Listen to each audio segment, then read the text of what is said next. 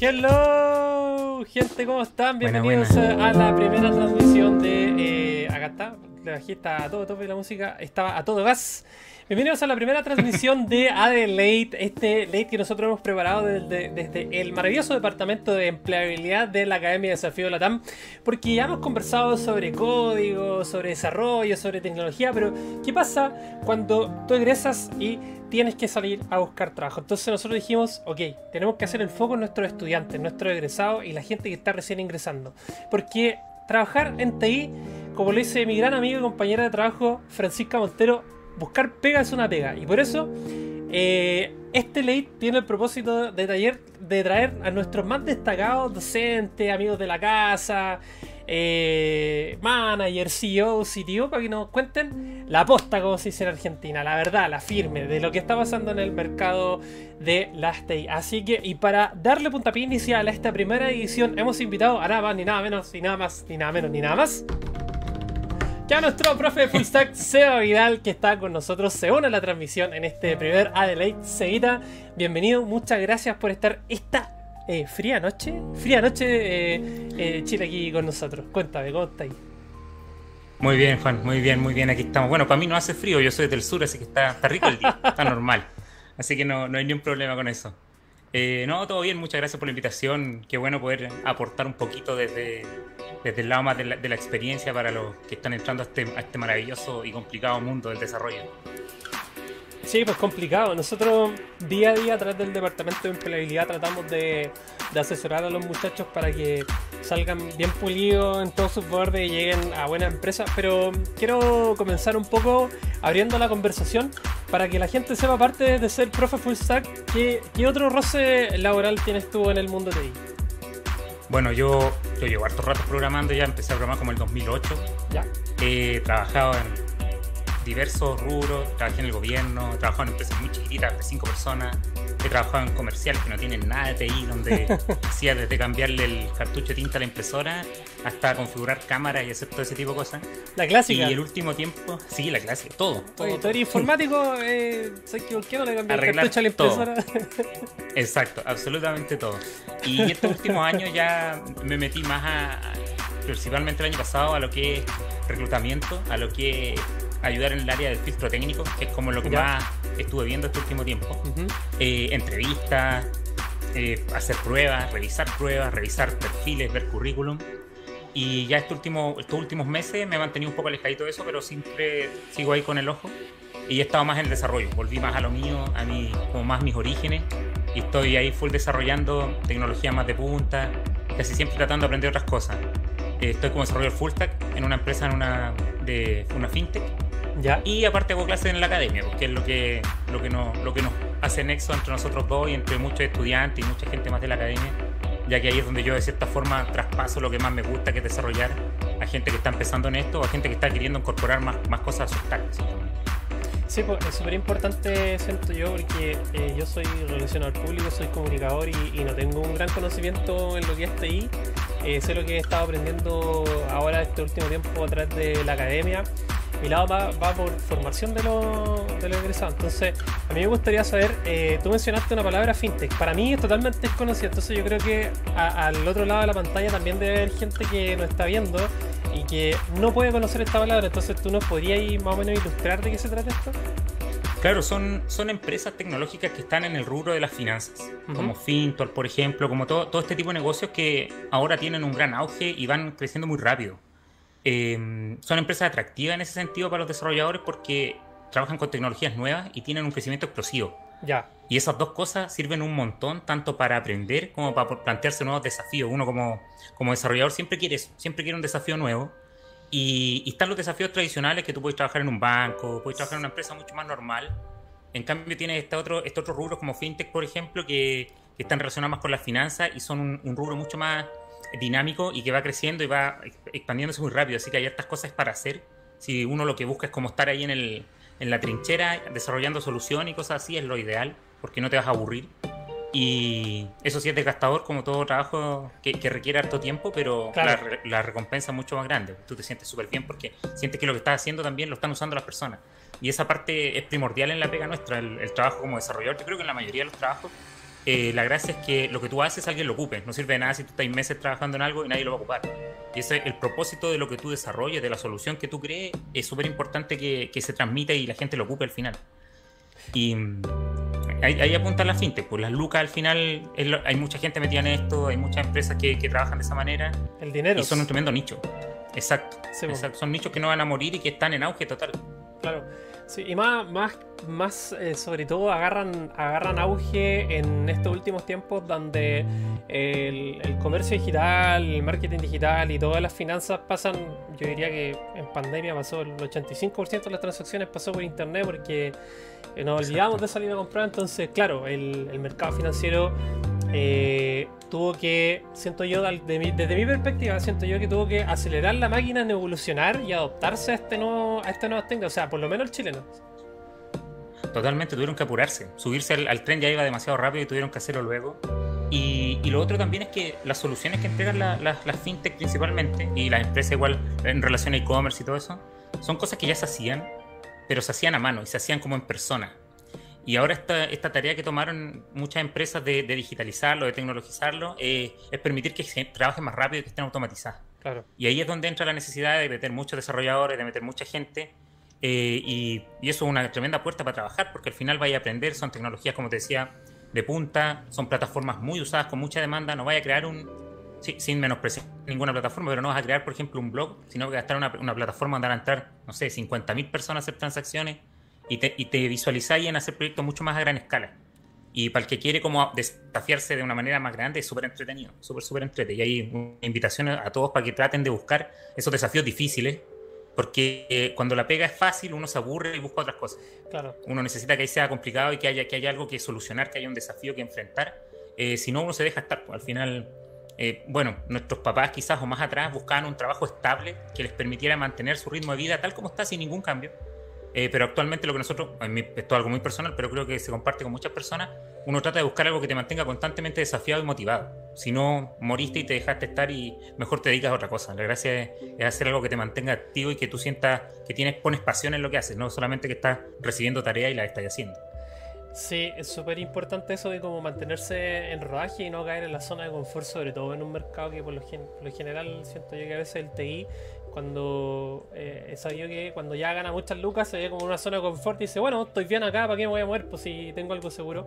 Pero también es importante como esa retrospección y decir como, como egresado, como titulado, como alguien que está buscando pega, decir, sé que yo tengo que salir de esta, de esta, de esta zona de confort eh, y tengo que seguir más adelante. Pero antes de seguir con la conversación, quiero saludar a la gente que está ingresando al chat. Mi gran amiga y compañera de labores, Francisca Montero, que se unió a la transmisión.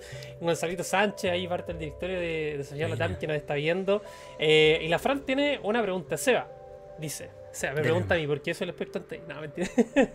o sea, ¿cuál es el límite que rompe el desafío? No, ¿cuál es el límite para ti entre una persona que busca nuevos desafíos y un mercenario? Esta es una preguntaza y la Fran la tiró así como con vuelito. de las, de las primeras. Sí, eh, es que yo creo que no es malo en algún instante de, la carrera profesional de uno ser mercenario. No, está mal eh, pasar por esa etapa. Lo malo es quedarse en ella. Lo malo es, centrarse solamente en, ganar lucas y si la empresa al lado te ofrece, no sé, X cantidad de plata más, te vas. Eso yo creo que hay un instante en el que uno lo hace y de manera inconsciente porque hay mucha oferta. En, mm. la pega de desarrollador hay muchísimo trabajo y uno siempre va a buscar estar mejor y llega, yo creo que llega un punto en el que ya eh, tu necesidad del dinero, bueno, siempre está presente, pero mm. está como cubierta de cierta manera y te empiezas a fijar en otras cosas que te hacen sentir mejor.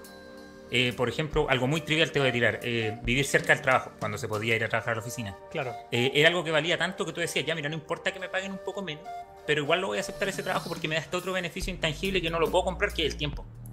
Eh, así que yo, yo creo que esa etapa de mercenario no está mal vivirla, lo malo es quedarse en ella. Y, creo que ahí hay que equilibrarlo, hay que equilibrar lo que uno quiere también. Al final, eh, hay gente que quiere ganar plata, más plata constantemente.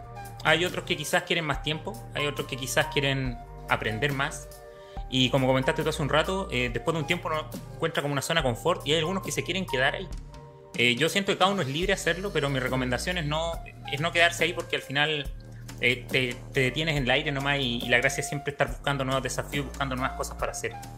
Eh, el equilibrio yo creo que lo tiene cada uno. Creo, creo, que ese tipo de cosas son como, no deben ser impuestas y uno debe sopesar de cierta manera hasta dónde busco solamente ganar lucas y, ir ahí como mercenario, como decías tú, y, y cuando ya me empiezo a fijar en otras cosas cuando valoro más el desafío y la posibilidad de aprender y de aportar más que lo que vaya a ganar monetariamente hablando.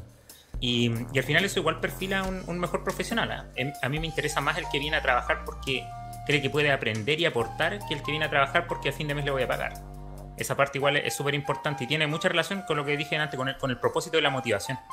Eh, pero eh, al comienzo no le pidas a alguien que no busque trabajar donde le van a pagar más. Si está empezando, quiere llegar a un sueldo que le sirva, que sienta que, se está bien pagado por lo que está haciendo y después ya se empieza a fijar en otras cosas. Creo que hay un equilibrio de, de, experiencia y de madurez de cierta forma que donde uno ya dice ya, estamos bien con, este, con estas lucas, empecemos a fijarnos en otras cosas. Sí, y, y también es súper importante rescatar una cosa que tú mencionaste que es eh, que tú como, porque tú igual, tú funcionas como reclutador, tú funcionas como reclutador técnico, como alguien que analiza el recurso humano. Entonces tú acabas de mencionar algo, súper importante, que la gente eh, llegue a aprender y llegue a aportar desde su vereda. Porque todos sabemos y todos llegamos con una expertise, algunos más, algunos menos, algunos por definir.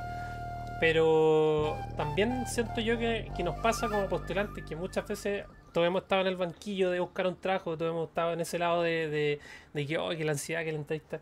Eh, todos decimos, es que no voy a guiar porque no sé lo que, no, no, no tengo el conocimiento necesario. Entonces, siento yo que lo que tú estás diciendo en este caso es que eh, no es que de lo mismo, pero si tú sabes hacer algo, también puedes venir a seguir aprendiendo. Que es más que todo, es como, es como se define la vida, ¿no? Totalmente, totalmente. De hecho, ese, esa frase que acaba de decir es un tremendo argumento cuando te entrevistan. Que tú digas, cuando te dice, típico de la pregunta entrevistador que te dice, ¿y tú qué buscas en esta empresa? ¿Por qué postulaste? si tú le dices porque quiero aprender y aportar, es súper bueno. es una súper buena respuesta porque significa que no, no estás parado en, un, en una posición rígida, sino que eres más flexible, más laxo y que estás dispuesto a absorber conocimiento de la empresa a la que estés postulando y también estás dispuesto a aportar con tu experiencia, como tú dices eh, hay, hay, experiencia que está muy, muy como verde, por decirlo, en el rubro, pero uno sí o sí tiene experiencia en otras cosas. Y, tu aporte sí o sí puede, puede notarse. Y es bueno destacarlo cuando uno, cuando uno lo entrevistan para una pega y, y sacarlo a la palestra, nombrar las cosas en las que tú eres bueno. Y, y, no pensar que, quizás no pensar que no voy a quedar, sino que mm. ir en la, en la posición de voy a poner mis cartas y ahora eh, si ellos no me contratan, ellos igual se lo pierden. Aquí hay como que empezar con el tiempo, yo creo que ya está pasando como olvidarse que la empresa nos hace como un favor cuando nos contrata. Al final es toda una relación de los dos lados donde los dos lados se tienen que ver beneficiados, no, no la empresa nomás contratándote, sino que tú también trabajando ahí. Y, al final no hay que verlo como que uno estuviese bajo amenaza, como muchas veces que uno lo siente, siente como que es algún escenario hostil la entrevista. Y, y la entrevista no es hostil para nada, para nada. La entrevista tiene que ser lo más lineal tal como estamos conversando ahora y donde los dos están, uno está hablando al otro, uno también está hablando a la persona que lo entrevista. No tienen, no tienen por qué pensar que, que, el entrevistador solamente te evalúa y te va a decir pasaste o no pasaste. Uno también puede ver ciertas cosas que te dicen, oh, aquí hay un warning, mejor me voy de esta empresa, no me acerco. O qué interesante, mejor le pongo más empeño y a la siguiente capaz que lo paso. Claro.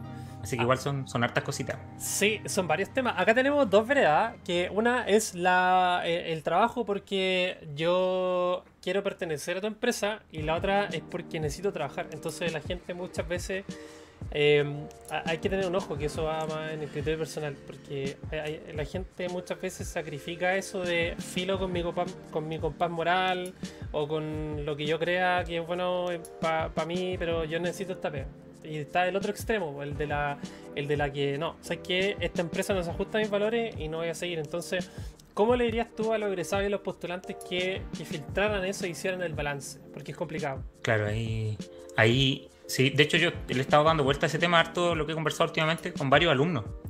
Y, y, claro, en el, en el, mundo ideal uno dice voy a trabajar donde yo quiera, donde la empresa está alineada a lo que yo estoy buscando también. Pero eso igual es ser un poquito soñador y, es un poco difícil. Es difícil encontrar ese empleo ideal que está perfectamente alineado con lo que tú quieres, eh, son todos de la misma onda tuya, eh, está ahí en la misma parada que la empresa. Eh, es súper difícil, es súper difícil. No es algo, y creo que es más difícil cuando tú estás saliendo al mundo laboral.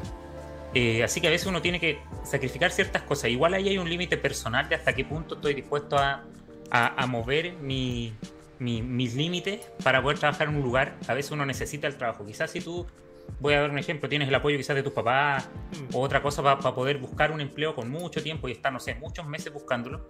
eh, no hay problema, pero si quizás tú tienes una familia detrás y tienes gastos fijos que sí o sí tienes que cubrir, eh, quizás uno dice, bueno, voy a tomar este empleo, a pesar de que no me gusta tanto, pero en tu cabeza tú sigues pensando que sí o sí hay un empleo allá afuera mucho mejor, así como el meme de los Simpsons, sé que hay un empleo para mí y lo voy a encontrar, una cosa así. Eh, no hay que perder eso de la vida, exacto. No hay que, perder eso de, la mira, hay que siempre estar pensando. Yo hago un símil con buscar arriendo. Eh, a mí me ha pasado que me he tenido que cambiar de departamento y me cambio y no me gusta mucho y constantemente estoy revisando internet hasta que pillo el que de verdad me gusta y me vuelvo a cambiar nomás. Y, en los empleos uno a veces tiene que hacer lo mismo. Eh, no, no, siempre se puede elegir. La, la, idea sería, en un mundo ideal uno diría, mira, yo quiero trabajar ahí y lo logras y trabajas ahí. Eh, a veces no se puede nomás. A veces no, no, se, no se juntan tus capacidades con las oportunidades que aparecen y, no funciona, pero en algún momento sí va a funcionar. Y ahí lo que hay que hacer, lo que yo recomendaría, es que si no encuentro el empleo ideal, tomo alguno momentáneamente, lo hago lo mejor que pueda, pero empiezo a generar la oportunidad para llegar a ese trabajo ideal. Por ejemplo, voy a inventar, hay una empresa X que me gusta mucho cómo funciona, pero requiero más experiencia o requiero saber una tecnología puntual. Mientras tengo mi trabajo actual, en paralelo aprendo eso. Me, preparo, me preparo, me preparo y cuando sale una vacante postulo y ya voy a tener las herramientas para poder quedar. Así que mm, yo diría que es eso. Yo diría que hasta cierto punto, obviamente, uno no va a trabajar en cualquier lado. Pero, pero hay cosas que uno puede estar dispuesto a transar en función de, ganar experiencia y de ganar tiempo. El, trabajo ideal es un mix de muchas cosas. El, lugar donde uno quiere, entre comillas, trabajar, eh, mezcla sueldo, mezcla eh, capacidad de crecimiento profesional, mezcla, no sé, dinamismo, eh, metodologías, tecnología, un montón de cosas, un montón de factores. Y a veces uno puede sacrificar uno en función de ganar otros. Así que ahí creo que hay un equilibrio y, es bien personal ese tema, es bien personal. Sí, y, ojo que también ahí va mucho de la mano con, con, lo que uno quiere para, para su vida, porque el ritmo de trabajo hoy en día ya no es como antiguamente los papás de uno que estaban 15, 20, 45 años, toda una vida, o sea, como que literal, como que no, eh, Perico Los Palotes ha trabajado toda la vida con nosotros. Ahora no, pues, ¿cachai? Entonces, por eso también está el tema y lo vamos a hablar en un ratito más de, de, de cómo las empresas te, te regalonean para no perder ese capital humano, ese capital humano que es tan complicado encontrar pero antes de pasar a esa parte, em, voy a seguir leyendo los comentarios del chat porque está en fuego. Francisca Montero dice: Me gustó esa diferencia. A una reclutadora o reclutador le pega fuerte cuando alguien solo está fijado en el dinero. Es diferente cuando se busca desafíos. Obviamente, entendiendo un límite, uno entiende perfectamente cuando alguien se quiere cambiar por triple o cuádruple de sueldo. A mí, si me das un Chocman y una Cola, estamos al otro lado. Pero eh, Jorge Concha Rojas, eh, bienvenido Jorge Rojas al. Em, Jorge Concha al, chat, ya Adelaide. Eh, tenemos que ponerle eslogan. Vamos, a abrir un concurso. Vamos a abrir un concurso y vamos a regalar un, un pasaje a Win. Si notaron un eslogan. ¿Ya? Era broma, era broma, solo digo. Buenas, estoy cursando Data Science en la academia. Mi formación académica no está ahí. Con esto veo muy complicado poder desarrollar eh, lo que he aprendido. ¿Recomiendan cursar una carrera TI? Pero Data Science. Sí, pues, yo creo que al final esta cuestión de, todo lo que está en torno a la tecnología eh, sé que va a sonar trillado, pero, pero tiene mucho que ver con, las ganas que uno le pone. Eh, no es como otras carreras que son más tradicionales, no sé, medicina, derecho, que, sí o sí necesitan una formación mucho más extensa. En el caso nuestro creo que, uno tiene que ponerle ganas y, avanzar nomás. Eh, yo hace poco conversaba con un amigo le decía que todos pueden estudiar informática, todos pueden estudiar desarrollo, pueden estudiar data, pueden estudiar UX, UI, lo que sea, pero no todos pueden trabajar en eso. Y, por qué no? Porque tú tienes que tener las ganas y tienes que tener la pasión para poder hacerlo. Al final, si tú le pones empeño a lo que estás haciendo, sí o sí lo vas a lograr. Y, por muy diverso que sea el rubro del que vengas, eh, igual le podéis dar la vuelta a, lo que tú crees, a, ese pequeño seco que tienes de, que quizás el perfil es muy distinto a lo que tú ya sabes. Eh, y lo puedes sacar igual. al final hay que. Es re difícil, porque hay que compatibilizar el tiempo del trabajo, los estudios, la familia, todo eso. Pero, pero si le dais más tiempo, si le ponía empeño, sí o sí vaya, vaya a superar esa, esa pequeña brecha. Y al final es ponerle ganas. Yo tengo alumnos que, he tenido alumnos que son, psicólogos o, son periodistas y alumnos míos fueron el año pasado y este año ya están trabajando. Están trabajando en, empresas de desarrollo, están haciendo, programando como locos, quizás no están ganando lo que les gustaría ganar, pero están adquiriendo muchísima práctica y están mejorando, están perfilándose mucho más por ese lado. Así que dale nomás y, y juégatela, juégatela con todo. Ahora que que desistas porque quizás no pudiste por el tiempo, se complicó mucho, pero no por no haberlo intentado. Esa es, la, es, lo, que hay que hacer ahí. A mí, yo he intentado aprender un montón de cosas, de hecho un tiempo me tiré a, desarrollo móvil, nunca aprendí bien, pero no fue porque no lo intentara, fue porque no, no me dio el tiempo ni la cabeza para poder hacerlo. Así que yo creo que hay que tirarse nomás y hay que, hay que darle, darle, darle, darle. Y si ya agotaste todas las opciones, ya ahí descansar un poquito y quizás darse un tiempo e intentarlo de nuevo. Pero pero que no sea por no intentarlo. Ahí hay que seguir presionando nomás hasta que resulte. Sí, y ojo, agarrándonos del tema que estábamos eh, antes de la pregunta, eh, suele suceder que, sobre todo hoy día, que muchos trabajos son el río, no son el puerto. Entonces, hay, un día en tu vida, si eh, tienes como todo claro y tú sabes para dónde ir, vaya a llegar un día como tu trabajo ideal. No ese trabajo donde como te den todo, te regalen todo, no.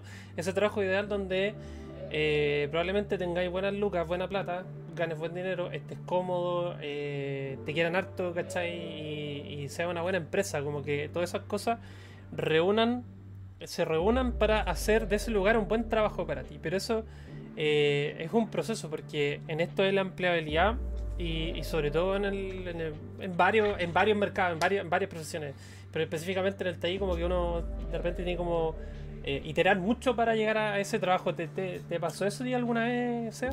Eh, sí, de hecho cuesta, es una cosa de tiempo igual, ¿eh? porque uno tiene que eh, como identificar qué cosas convierten ese trabajo en algo ideal. Tiene como identificar qué es lo que quieres, de cierta forma, y, y eso te lo da el tiempo, te lo da el tiempo y la experiencia. Yo he estado en trabajos pésimos, terribles, donde como, una pequeña, una pequeña cosita para contarle, el jefe de la empresa nunca nos saludaba, el dueño, a nadie, a nadie, éramos 50, 60 personas. Y el día de su cumpleaños nos saludaba a todos para que le dijéramos feliz cumpleaños. Y, era una empresa terrible, una empresa terrible. De hecho, nunca volvería a trabajar ahí, ojalá que no me toque nunca, pero, pero yo dije, ya, no quiero trabajar nunca más en un lugar donde el jefe no me salude. Y, una cosa tan trivial como esa, después en otros empleos me di cuenta que el jefe hasta el día de tu cumpleaños, eh, no sé, pues te invitaba a almorzar invitaba a todo el equipo y él pagaba y, se rajaba con todo. Y, esos pequeños gestos sí suman. Eh, yo igual, por ejemplo, hoy en día diría que el trabajo ideal para mí no implica eh, política de vestimenta. Si a mí me dicen tiene que venir con zapato y camisa, yo no voy a aceptar ese trabajo. Pero eso es porque yo ya me puse mañoso, me puse mañoso con el tiempo y ya no lo quiero. Así que ese, ese trabajo ideal es muy, es, muy personal y, y, reúne, tal como dijiste tú, esas condiciones que lo hacen ideal para ti. Y eso es, bastante personal, no sé, poder ir con chora a la oficina, poder hacer teletrabajo como hacemos hoy día. Y, ese tipo de cosas, pero sí, a mí me ha tocado, y he cambiado muchas veces la definición de mi trabajo ideal. Una vez yo dije, eh, este trabajo es el mejor trabajo que yo he tenido. Cuando trabajé, no, no voy a decir dónde, pero... Y es, es el mejor porque, no sé, estoy muy cerca de mi casa, el horario me acomoda, el equipo es buena onda, pero ¿qué me pasó? Que me aburrí con el tiempo. Era un trabajo en el que yo estaba muy bien, estaba muy normal todo, los tiempos eran muy normales y me empecé a aburrir. Y dije, mira, ¿sabes qué? Aquí el trabajo no tiene ni un problema, el problema soy yo. Yo soy el que quiere algo diferente. Y ahí me puse a buscar y me cambié un empleo que sí me ofreció esa posibilidad de tener desafíos constantes, que era lo que yo estaba buscando. Eh, ojalá se me quite en algún momento eso con los años, porque no quiero toda la vida estar trabajando tanto, pero, pero, pero por ahora está bien. Y, creo que, claro, eso, ese, ese trabajo ideal eh, reúne muchas cosas, reúne muchas cosas. Y creo que el valor más importante ahí es la gente que trabaja en la empresa. Muchas veces el equipo con el que te rodeas, tú tienes el trabajo ideal y cuando ellos se van, ya sea porque renuncian o se cambian de trabajo o los despiden, ese trabajo se vuelve malo. Y, ahí tú te das cuenta de una cuestión súper importante, que las empresas son más que un eslogan o una marca o, un PlayStation que tienen en una sala, sino que son, son personas, son gente. Y al final esa gente con la que estáis tanta hora al día son las que hacen que la empresa sea buena. Así que al final, como que uno dice, mira, esta empresa me tinca, y cuando ya entras te das cuenta cómo es la cultura de la empresa, cómo son, cómo se comunican, cómo, cómo se tratan entre ellos, y eso es lo que, lo que te hace quedarte también, lo que te hace quedarte en el lugar. Sí, pues y eso es lo que te hace seguir ganando experiencia y tampoco aprovechando, y también aprovechando el tema anterior. Eh, Rafael Reyes, eh, nuestro jefe máximo en empleabilidad, eh, dice que bueno eso de pensar de qué manera me puedo ir preparando, ganando experiencia para poder optar al trabajo soñado. Pero para llegar al trabajo soñado, este trabajo soñado reúne una serie de condiciones que son... Eh, a mí se imagina que en TI, eh, para, un postulante es conjuntar las siete esferas del dragón, ¿cachai? Como que tiene que tener todos esos requisitos y, ahí ya, me quedo.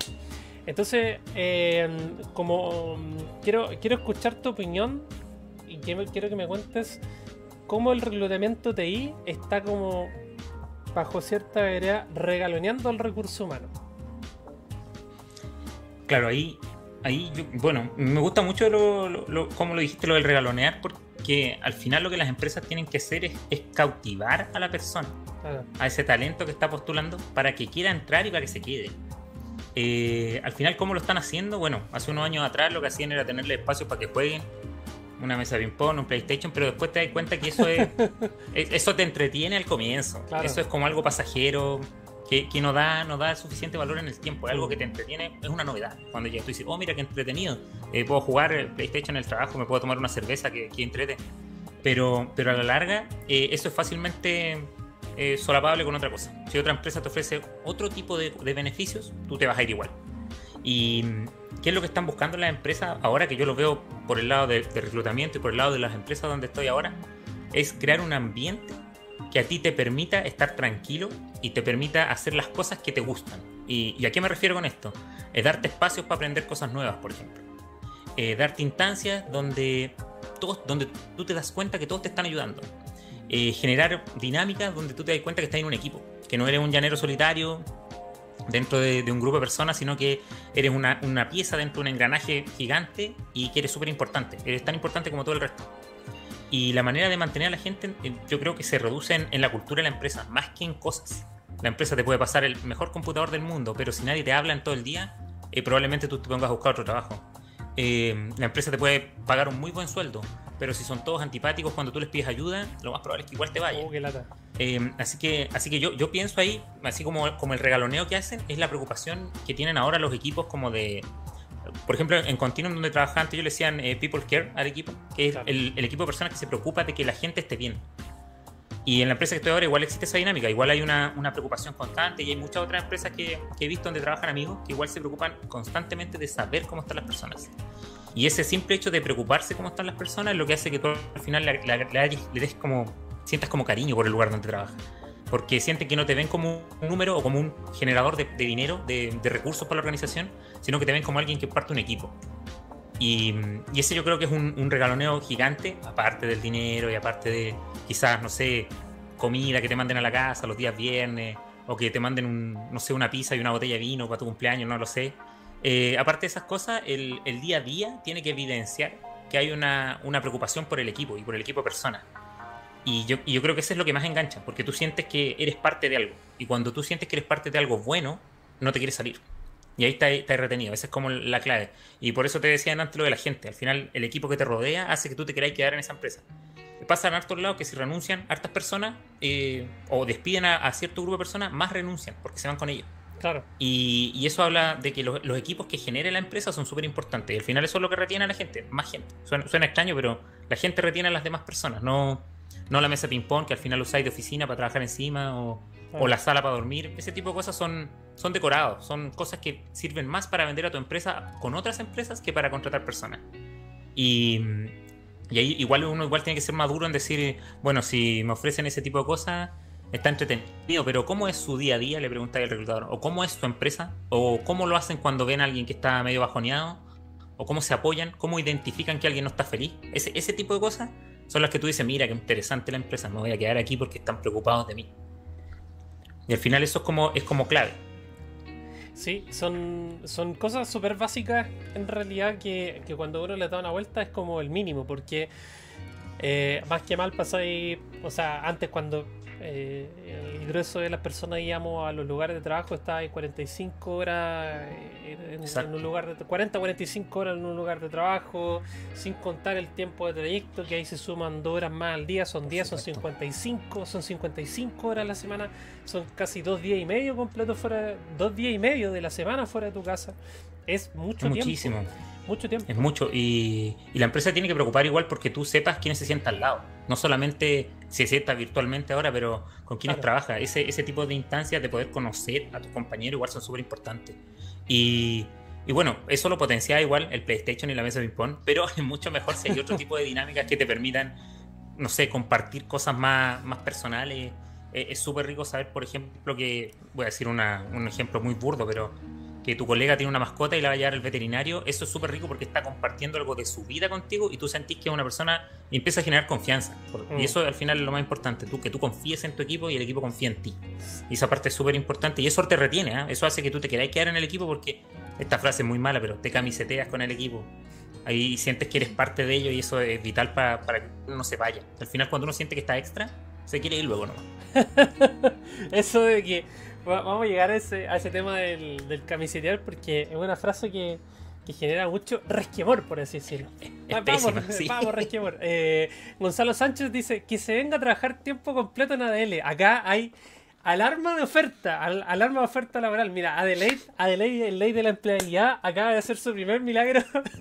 Claro. hay, Una, oferta, una oferta laboral en vivo y en directo. Gente, ustedes pueden comenzar a preguntarle a Sabiedad lo que quieran preguntarle acerca de eh, empleo, datito PEA, por ahí, contacto, networking, todo lo que ustedes quieran, marca personal, cómo trabajar en TI, a través del chat de nuestro canal de YouTube, de nuestra conversación, para que vean eh, subiendo, como diríamos en el campo antiguamente, para que vayan subiendo eh, este late eh, está, todavía estaba en rodaje, eh, pero invitamos, obviamente que teníamos que abrir con pombo y platillo y como avisando que llegó la merca, pero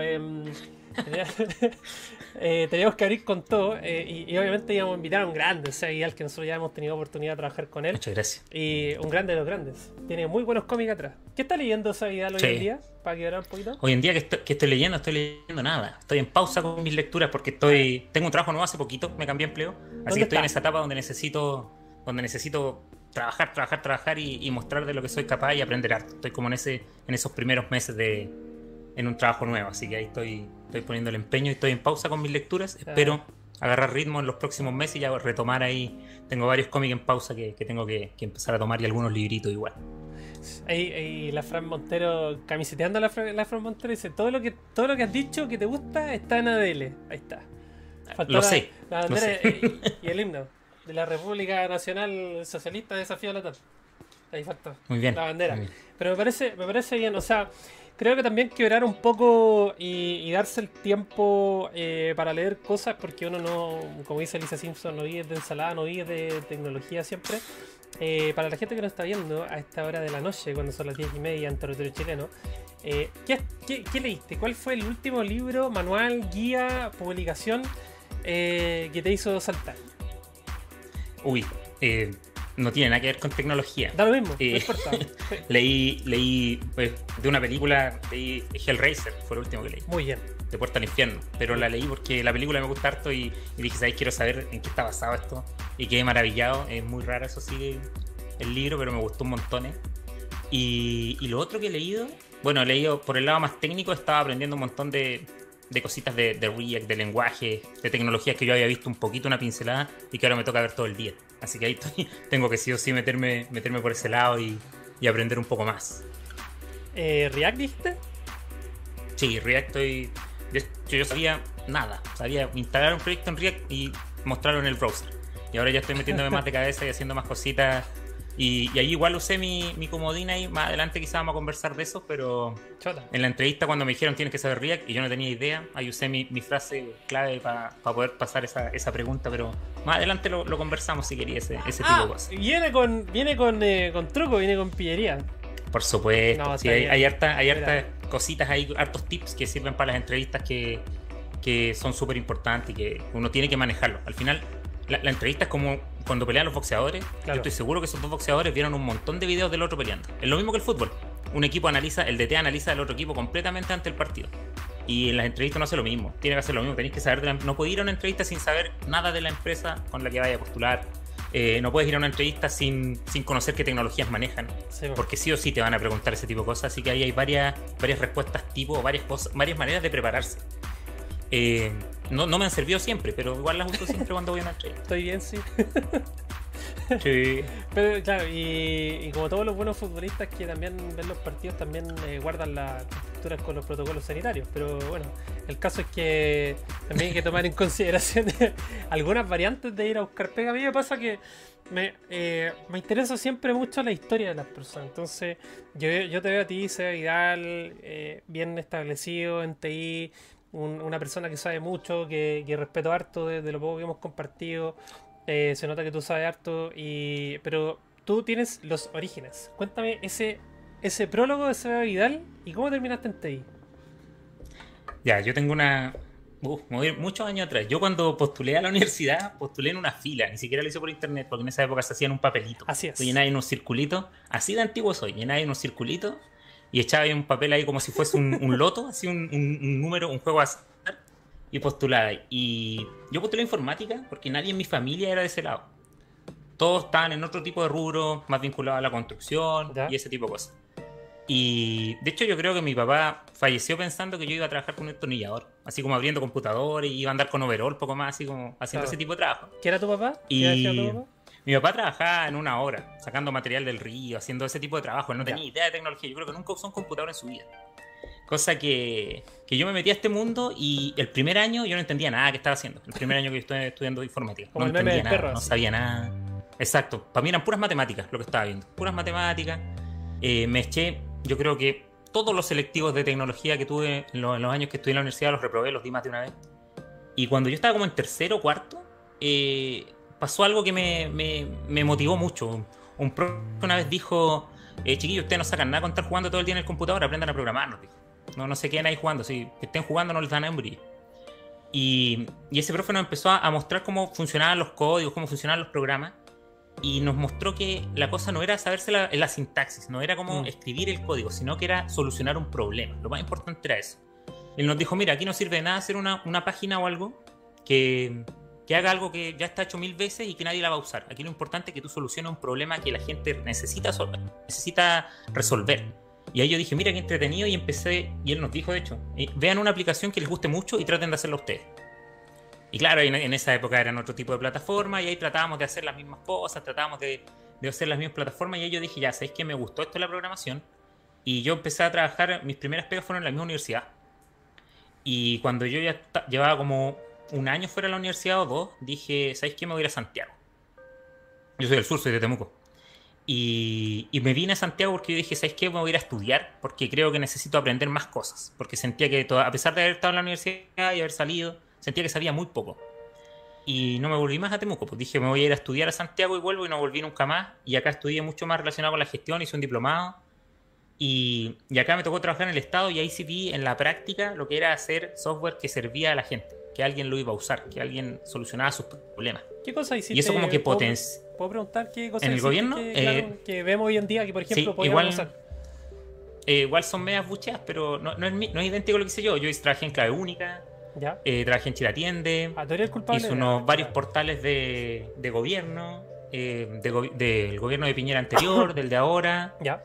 Eh, igual igual era, era súper entretenido. Yo no sé, yo trabajé las primeras etapas de clave única y decía, mira, la plataforma la ocuparon hoy día 80.000 veces. Y yo decía, qué genial.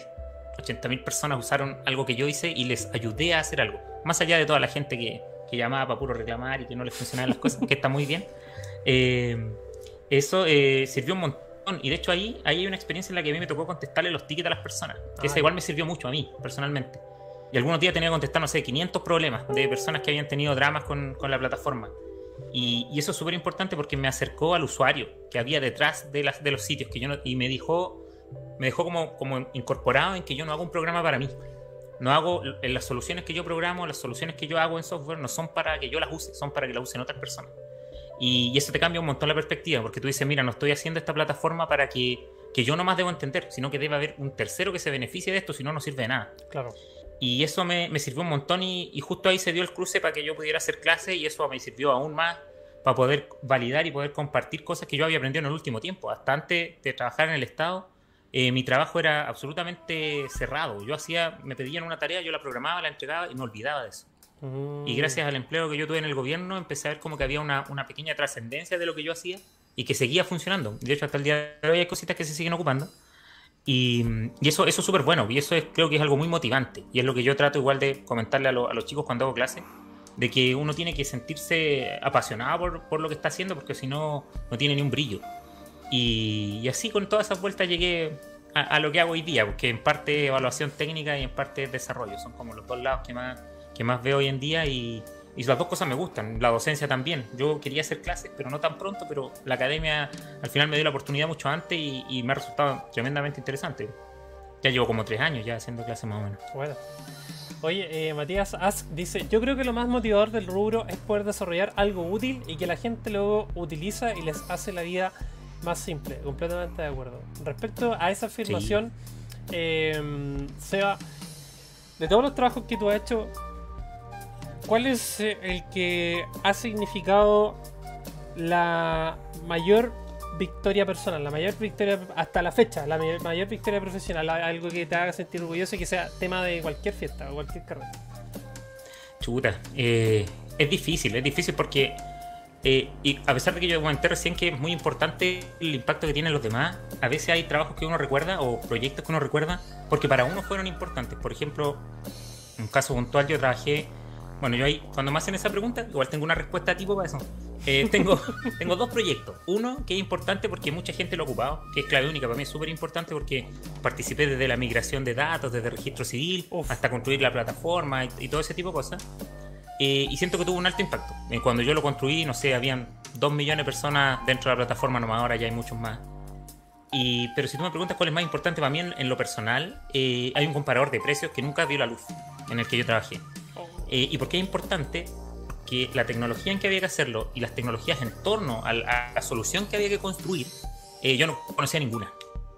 Y tuve muy poco tiempo para aprenderla. Y eso lo hizo altamente entretenido. Y ahí yo dije, ¿sabes qué? Yo necesito sentir este desafío constante de tener que enfrentarme no, a un problema difícil, sino de salir de mi zona de confort y enfrentar esos desafíos.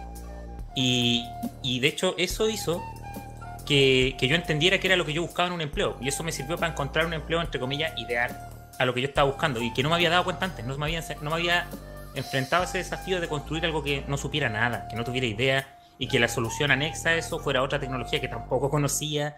Eh, no sé, tuve que ver Vue, yo nunca había ocupado Vue, tuve que ver Elasticsearch, nunca había ocupado Elasticsearch, hicimos deploy a Amazon, nunca había hecho deploy a Amazon.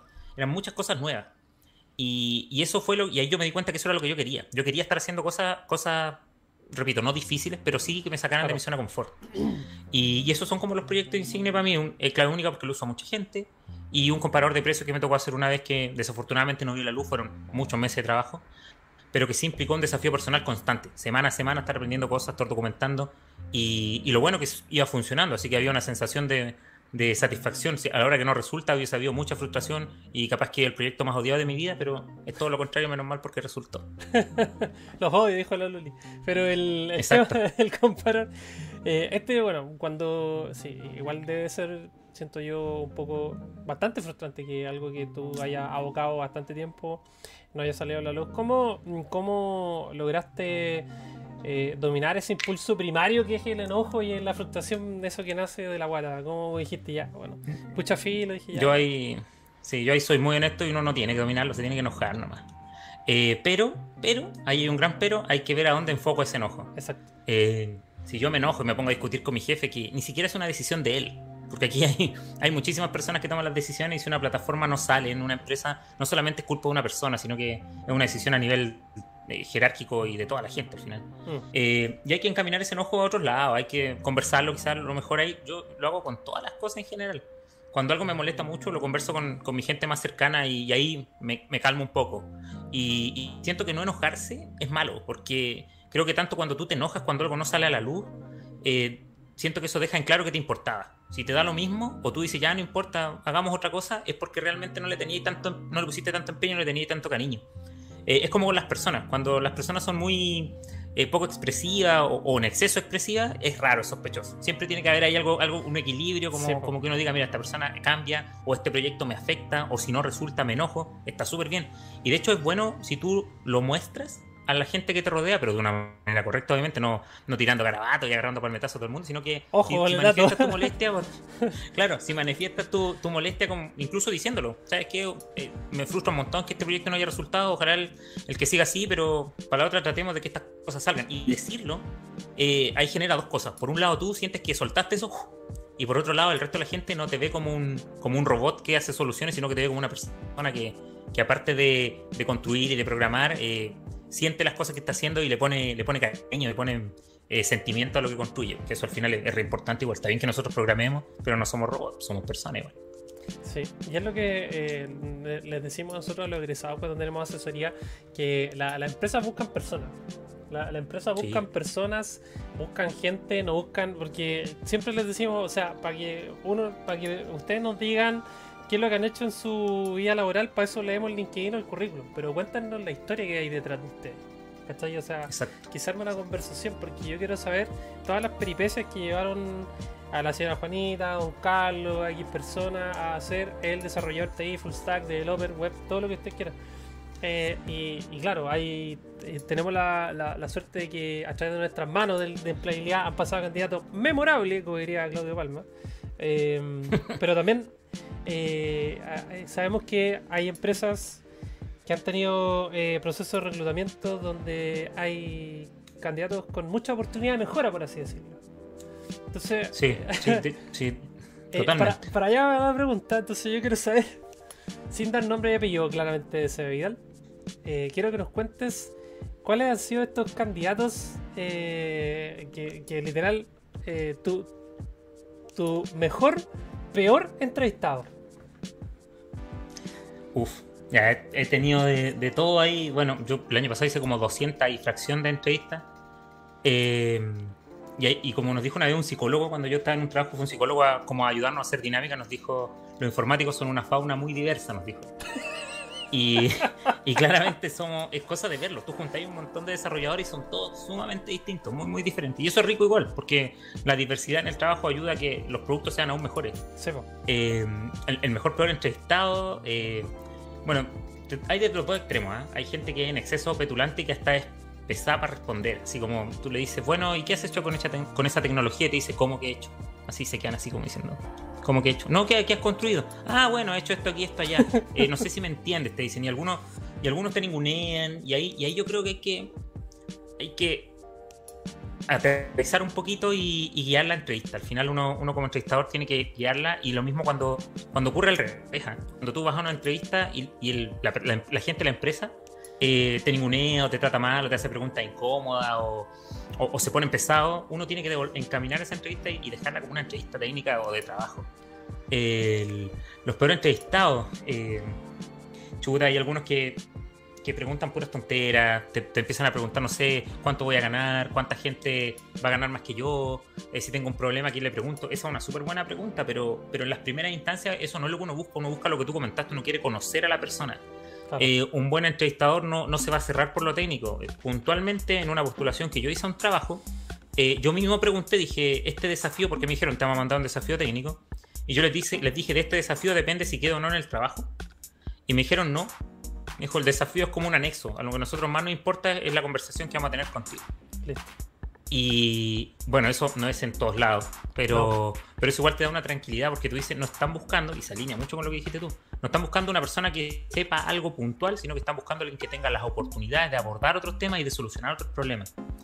Y, en ese sentido, un, mal entrevistado eh, son aquellos que están muy acotados, que te dicen que no, que cuando uno le dice, por ejemplo, y sabes que tenemos un proyecto en X lenguaje, eh, ¿te gustaría abordarlo o cómo lo abordaría? Y te dice, no, es que yo no trabajo con esa tecnología. Y ese ya es un tremendo warning, porque esa persona puede ser muy buena, pero si estás en el mundo tecnológico no te tienes que casar nunca con una sola tecnología. Tienes que aprender a solucionar problemas, no aprender una sola sintaxis, un solo lenguaje. Y, lo que yo más le converso a los alumnos, igual que, les hago clase, y a, otras personas con las que hablo del, del lado del reclutamiento, es que lo importante es que ustedes se vendan en la entrevista como una persona que soluciona problemas y que se apoya en la tecnología, pero soluciona problemas. Porque eso es lo importante, el resto es sintaxis y en el mundo tecnológico en dos años más esto va a cambiar completamente y la persona que sabe solo hacer una solución ya no me va a servir, pero el que soluciona problemas en un par de semanas se adapta y sigue solucionando. Eh, em, los peores son eso, los peores son eso, son la, gente que está muy cerrada y que yo creo que eso viene heredado de otro tipo de trabajos. Hay trabajos que son mucho más estructurados y que han seguido la misma receta por muchos años. Eh, el tecnológico ha cambiado mucho y, aquí se busca gente, como dices tú, se buscan las personas, se buscan personas laxas, más generalistas, que, sean capaces de, de, conversar. Ahí eso yo le digo como los, desarrolladores que saben hablar. Esa parte es súper importante porque eh, quizás unos años atrás tú querías un desarrollador que programe solamente, nada más, que, que haga tickets, que vaya solucionando. Hoy en día no, hoy ddía tú quieres que él sea capaz de explicarle a alguien que no sepa, sin tecnicismo, qué es lo que está haciendo. Porque eso ya le suma un montón de puntos, porque que hay un, profesional mucho más competente, eh, ganáis un montón de puntos al tenerlo en el equipo, eh, y, no es un robot, es una persona. Y como hemos hablado todo el rato, ahí las la empresas las hacen las personas. Y, yo creo que ahí el, peor entrevistado es ese, es el, el que, el que está cerrado. Y, a mí me ha pasado eso. Yo he sido ese peor entrevistador varias veces. Eh, yo he llegado como con caballito de batalla diciendo yo sé esta, esta y esta tecnología. Y he tratado de defenderlas todo el rato. Eh, y es un error tremendo. Al final, con el tiempo me he dado cuenta que eso no, no, ayuda en nada, sino que lo que más ayuda es que yo diga de qué soy capaz de hacer hacia adelante, más, de, más, más que destacar lo que yo he hecho para atrás. Al final, la empresa te va a contratar porque lo que puedes hacer después, no por lo que ya hiciste. Sí, de eso se trata en realidad, porque al final eh, la, palabra clave es flexibilidad. La palabra clave es flexibilidad y es porque eh, el, ritmo, y no se trata como... Eh, no confundir con el tema de camisetearte o como crucificarte por el track, sino que literal, si existe alguna eventualidad en tu, en tu jornada laboral o durante la entrevista, poder amoldarte a lo que se está pidiendo. Este, no de una forma extremista, sino que va, eh, suceden cosas todos los días en los trabajos. Y suceden por supuesto, por supuesto. Sí, sí, ahí, lo. Y, eso habla bien de las empresas igual. ¿eh? Cuando las empresas tienen esa, esa dinámica de, de, entender que la persona está tiene una vida más allá del trabajo, eh, tampoco te exigen más, tampoco te piden, porque al final lo, del camisetearte que, comentas tú es como, si como vas a estar camiseteado te vamos a reventar. Aquí trabajáis hasta las 2 de la mañana todos los días para que se terminen las cosas. Y eso, eso no es camisetearse, pues eso es explotación al final. El camisetearte tiene que ver con, con sentir que los valores y la comunidad de la empresa está tan en línea contigo que tú las haces parte de ti. Y tú mismo vendías a tu empresa. Le vas comentando a todos, mira, en el trabajo hicimos esto.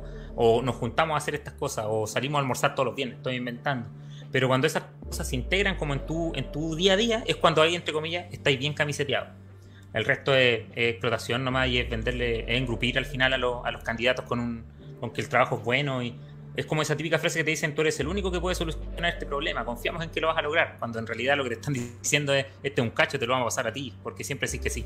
Así que no, no y, eso hay que tenerle miedo, eso es lo que hay que hacer eh, el quite y, aprender a decir que no es igual en la pega, si no, no podía ser de todo. Sí.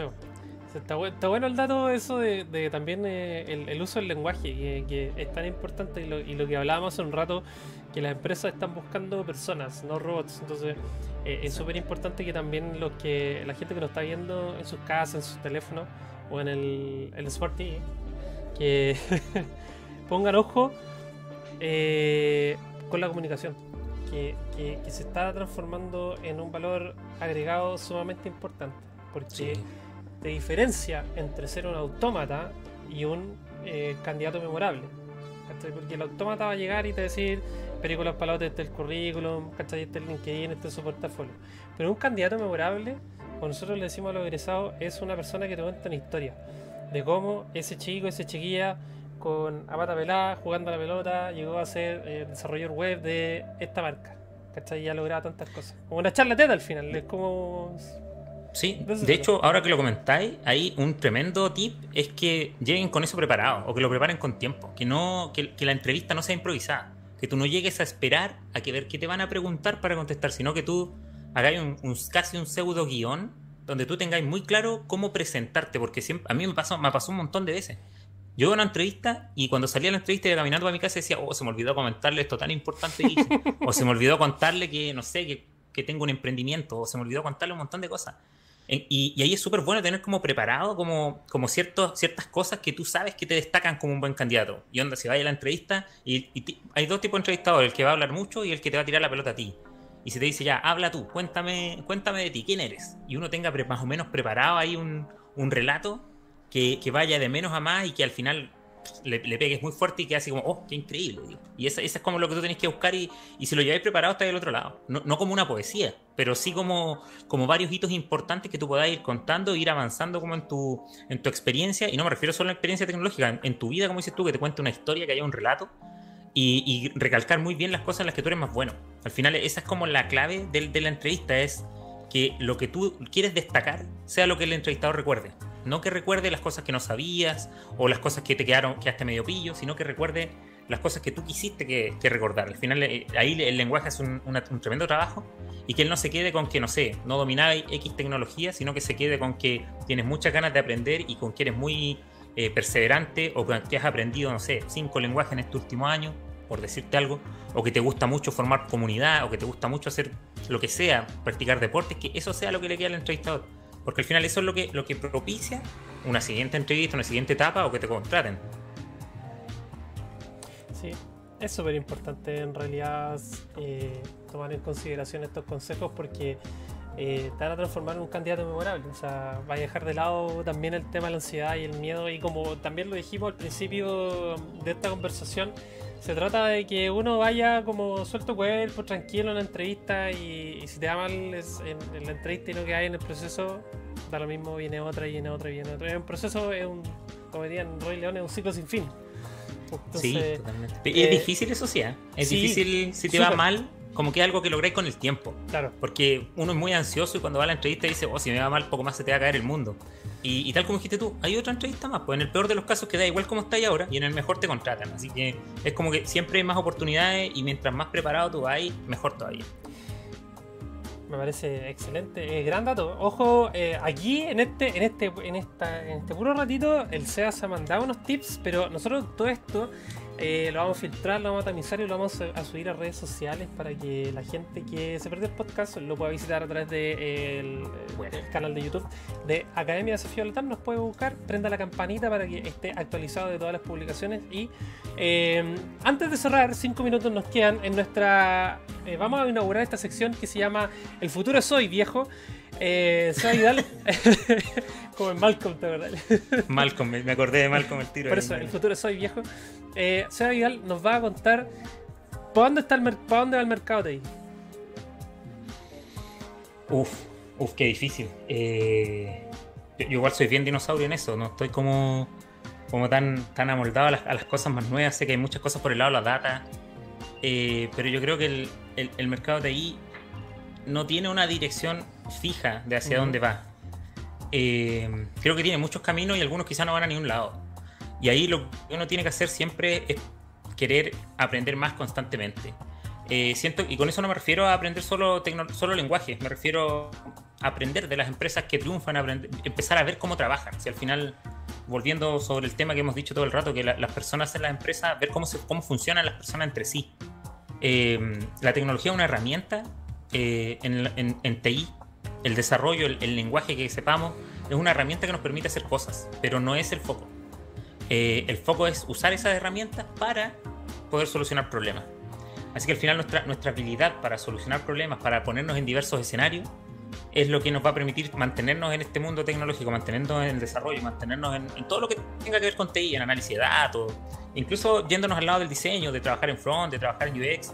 Eh, más que, que, haya una receta y sepamos hacia dónde va el, camino, eh, lo que tenemos que tener muy en claro es, es cómo, cómo lo abordamos, es cómo solucionamos los problemas, es cómo nos enfocamos en, seguir creciendo profesionalmente y cómo nos enfocamos en, aprender más cosas y en no encasillarnos en una sola, lo que decíamos delante. Aquí no, no, hay una, no hay una receta de oro para el éxito, no porque tú aprendas un lenguaje eh, vas a tener éxito por toda tu vida, porque aquí tiene mucho más que ver con, con actitudes que con conocimientos duros.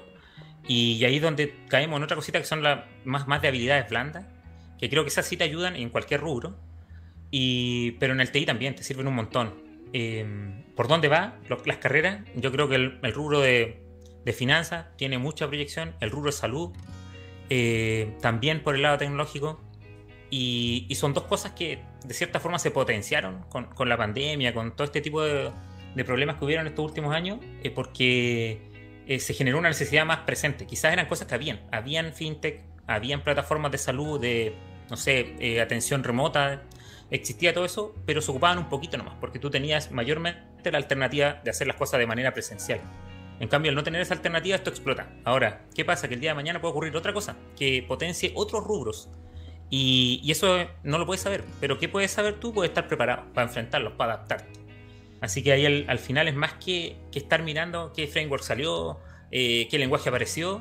Eh, yo me fijaría en qué, problemas están apareciendo, porque al final lo que nosotros, como les decía hace un rato, lo que hacemos es solucionar problemas. Y mientras tengamos claro los problemas que ocurren, vamos a saber cómo los vamos a tener que solucionar. Eh, ¿En qué tecnología nos apoyamos? En la que haya en el momento, en la que funcione mejor. Pero es más importante la solución que el, que el lenguaje que ocupamos o que la tecnología que ocupamos. Y que veamos la, todo lo que es tecnológico, lenguaje, eh, herramientas, programas, lo que sea, como algo que nosotros usamos para apoyarnos para solucionar problemas. No que lo veamos como, como el foco principal y que tengo que aprender y tengo que saber React y tengo que saber Vue y tengo que saber eh, Angular y saber todos los frameworks del mundo. No, porque eso al final te va a servir en un empleo puntual, pero lo que tú tienes que saber hacer es solucionar las cosas. Eh, ¿A dónde va el mundo TI? A darnos muchas oportunidades en distintos lenguajes. Y por lo mismo no se casen con ninguno, aprendan todos los que puedan, entiendan lo que están haciendo para cuando se cambien de tecnología se les haga lo más fácil posible. Yo siempre le digo a los alumnos, aquí tenéis que solucionar el problema, el resto es sintaxis, y la sintaxis la buscáis en Google. Así que lo importante es eso, enfóquense en eso y, vean la tecnología como una herramienta, no como algo que les diga qué hacer, sino que ustedes la van a ocupar. Y ahí el, el, futuro TI lo que importa es, bueno, muéstrenme problemas y yo veré cómo los soluciono. Al final esa, esa es la parada.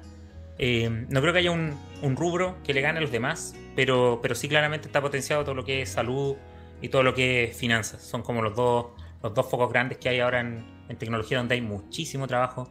Y con finanzas me refiero a sistemas de remesa, métodos de pago, eh, aplicaciones para invertir y todo ese tipo de cosas. Ahí yo creo que hay un, un, tremendo potencial porque la gente se acercó a eso, a ese tipo de cosas que antes no se acercaba. La gente antes no invertía tanto como ahora y ahora es mucho más fácil. ¿Y, qué pasó? Que ahí, ahí es donde aparece la necesidad, pues donde empiezan a, recoger desarrolladores por todos lados y no van a recoger a los desarrolladores que sepan del rubro, sino que van a recoger a los que quieran aprender. Así que si se fijan ahí como resumiendo, el, la tecnología va por esos dos lados, yo creo, muy fuerte. Eh, pero ¿cómo me subo yo a eso? Eh, con puras ganas nomás, con, pura, con puras ganas de, de, lograrlo y con preparación, pero más enfocada en querer solucionar cosas que en aprender un lenguaje puntual. El lenguaje, uno ya teniendo la lógica, lo aprende muy rápido, pero, pero entender las soluciones, entender los problemas es la parte más compleja. Eh, sé que tu pregunta apuntaba como a otro tipo de cosas del rubro, pero creo que es importante, igual eso es muy personal, lo veo como algo muy personal, pero creo que hay que centrarse más en eso, hay que centrarse en cómo soluciono las cosas que, que, que en un problema puntual que se está solucionando en el momento, porque como te decía, hace cinco años atrás no, pongámoslo un poquito más, eh, unos 7, 8, eh, la fintech quizás no era, uno hubiese dicho, oh, que fome la empresa, trabajan como los bancos, porque ni la entienden. Pero hoy en día ya uno dice, mira, están buscando, tú tienes Fintor, que tiene un montón de gente, está recibiendo gente constantemente, y así tienes un montón más de empresas que están constantemente recibiendo desarrolladores, entrevistando gente todo el rato, y que tienen un crecimiento muy explosivo, pero es porque apareció esta necesidad de hacer este tipo de inversiones, la gente se acercó a eso y funcionaron. Eh, ahora hay que ver qué viene en el futuro, pues hay que esperar a ver qué pasa y, siempre estar preparado. Y al final ese estar preparado tiene uno, uno lo genera. Uno se prepara, uno aprende, uno lee, uno y ahora, sí que no hay brechas para aprender cosas. Pues tiene desde YouTube hasta lo que quieras buscar en internet para poder aprender cómo se solucionan las cosas o cómo se abordan los problemas. Es cierto. Súper cierto. Y desde ya eh, te queremos agradecer. Fue una gran conversación, Seba. Se nos pasó la hora volando. Pero antes de despedirnos, eh, queremos agradecerle a las personas que estuvieron en el chat. Y antes de que te vayas, Seba, por favor, dinos dónde nuestros egresados postulantes te pueden encontrar. Eh, ahí Fotolog, Messenger, no, dar el LinkedIn, todo lo que tenga a mano para que para que hagamos networking, porque una de las finalidades como es que hagamos networking y hagamos conexiones para que nuestros egresados también tengan una oportunidad de brillar en el TI. De hecho, de hecho, ahora que dijiste eso, la mejor manera de conseguir un empleo es por una recomendación. Y, y, esa recomendación pesa mucho. Cuando tú recomendáis a alguien, no es que yo lo hayáis pillado en algún lado y lo recomendáis, sino que es alguien que tú conoces de cierta forma, que generaste comunidad. Y, y eso igual lo potencia en las empresas, dan bono y cosas así cuando tú recomendáis a alguien que vale la pena. Y, y es súper importante. Al final, las personas, la mejor manera de encontrar una buena persona es preguntándole a una persona que tú ya conozcas, que te mm. diga, mira, ¿cómo trabaja tal? Y esa persona te dice, no, es súper bueno, venga para acá. Tú ya no, no dudáis y pasáis un montón de brechas que, que ya pasan validad de una. Eh, ¿Dónde estoy? LinkedIn. Ahí me pueden buscar, Sebastián Edo. Me pillan al tiro, les voy a mandar ahí el, el, linkcillo, te lo voy a enviar para que tú lo puedas compartir en algún lado. Muy bien. Y, y, me agregan nomás y pregunten nomás cualquier cosa en que pueda ayudar. Yo soy muy, muy fanático de LinkedIn, no para postear, pero sí para conversar. Converso con hartas personas ahí. Eh, y, y, por ahí cualquier pregunta. Yo no tengo ni un drama. No tengo tanto tiempo como me gustaría, pero reviso varias veces en el día y si alguien tiene alguna idea de un proyecto o quiere hacer alguna consulta o tiene una duda de, no sé, quiere ir a postular a una empresa y no sabe cómo, cómo prepararse, yo no tengo ni un problema en, que, conversar y en contarle eh, desde mi experiencia. Tampoco tengo, tengo un, posgrado en el tema, pero me ha tocado ver harto de escenario y, de ahí les puedo compartir un poquito de lo que yo he visto y de lo que y de cómo prepararse un poco más. Así como les decía, tener esta especie de guion Asimismo, hay un montón de, preguntas tipo que hacen los entrevistadores y llevar la respuesta preparada es súper bueno. Notable. Bueno, no, no tengo otra cosa más que agradecerte, Sea, por tu tiempo. Eh, ya son las 11.05 de la noche en territorio chileno. Hasta acá llega este primer especial, esta primera programación especial de Adelaide, que va con full foco en la empleabilidad para que nuestros talentos, la gente que nos está viendo en la casa, pueda encontrar una guía, una luz de esperanza en este que es buscar, eh, eh, que buscar pega es una pega. Así que los dejamos es súper complicado, pero sabemos que podemos salir adelante. Los dejamos cordialmente invitados para que se pasen a este canal, activen las notificaciones. El próximo martes, vamos a estar todos los martes a las 10 de la noche a través del canal de YouTube de Academia Desafío Latam. Ah, recuerden prender la campanita, eh, Sebastián Vidalaedo, para que lo busquen en LinkedIn y lo agreguen y le pregunten. Ya tiene, me informan por interno que tiene 600 solicitudes de. está, le rentamos el LinkedIn, le hicimos un DDoS al LinkedIn del Sebastián. Claro. lo votamos. Claro. Y así que eso, pues le mandamos un cordial saludo a la gente de la academia que estuvo mirando el podcast con nosotros, eh, al Rafa, a la Fram, a Gonzalo que se pasaron por, eh, por el chat, Jorge Concha que comentó con nosotros, Matías que también cooperaron con las preguntas, así que los dejamos invitados. Hasta próximo martes. Recuerden, 15 de junio. Vamos cada dos semanitas con un nuevo invitado, con nuevos temas. Vamos a responder preguntas y los vamos a ayudar para que la empleabilidad sea mucho más fácil en Adelaide. Así que nos estamos viendo hasta una próxima oportunidad. Adiós. Adiós.